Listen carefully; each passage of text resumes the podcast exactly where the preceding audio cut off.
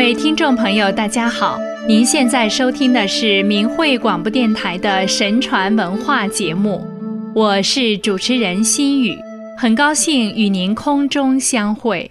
今天我们来跟大家讲一讲古代大书法家王羲之的故事。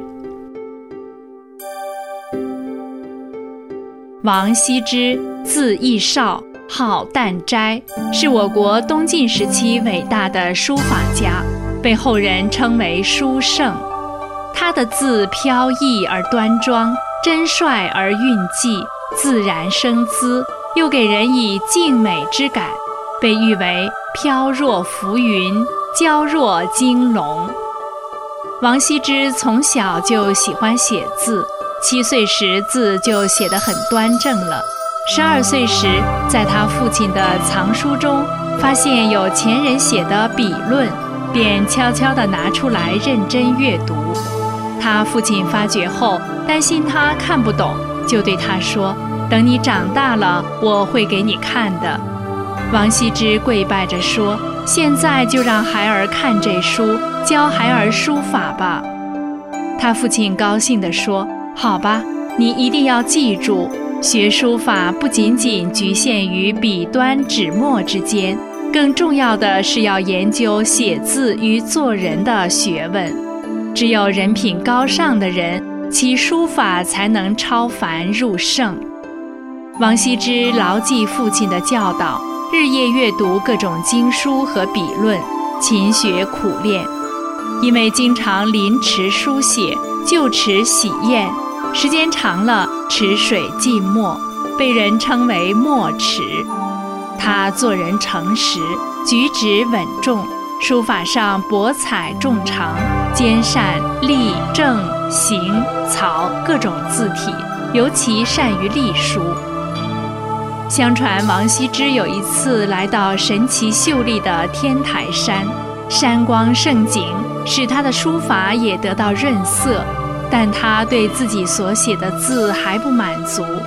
这时，忽见来了一位鹤发银髯的老人，笑呵呵地对他说：“你的字写得不错呀。”王羲之说：“哪里，笔力不足，还请您多多指教。”老人拿起笔写了一个“永”字，说：“我看你至坚心诚学写字。”让你领悟一个笔诀，把这个“永”字写好，书法的真功夫就在其中。老人给他一笔一笔讲解笔画和间架结构，并告诉他写字要静心，要永远保持高洁的心境。王羲之顿觉心明眼亮，连连拜谢先生教诲之恩。再看时，老人已飘然离去。王羲之急忙喊道：“先生家居何处？”只听空中隐隐约约地传来：“卿的书法感动我，我乃天台白云。”王羲之得白云先生指教后，练字更加勤奋，就住在山中一个岩洞里。静心抄写了《道经》《黄庭经》，这是一部道家修道的书。他的书法笔势也更加开放俊明，结构严谨。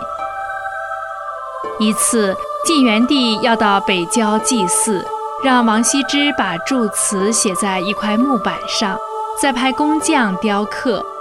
工匠在雕刻时非常惊奇。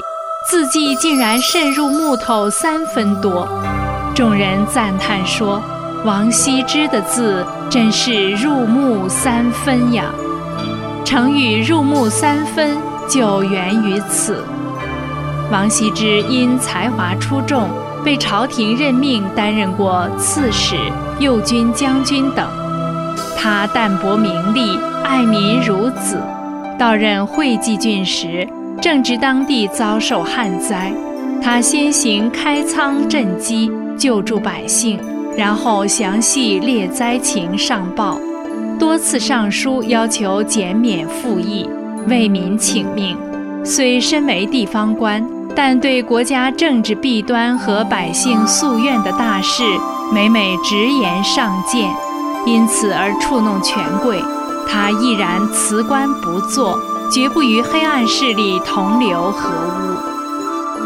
王羲之始终保持质朴的本色，潜心信道修道。他的美文妙笔《兰亭序》《十七帖》等，堪为我国古代书法艺术灿烂的瑰宝。他以纯正的心感受天地造化、自然万物之美，探索宇宙的深奥精微，印证到书意上。在书段中说：“千变万化，得之神功，自非造化发灵，岂能登峰造极？”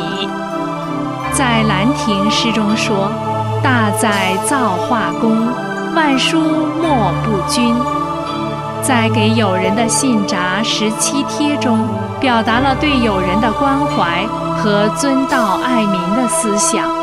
他这样总结作字：“凡书贵守沉静，含义在笔前，字居心后，未作之始，结思成矣。”争先非武士，静照在望求。认为静心凝神，心正气和，才能写好书法。王羲之书品亦如人品，清秀超逸，精妙绝伦。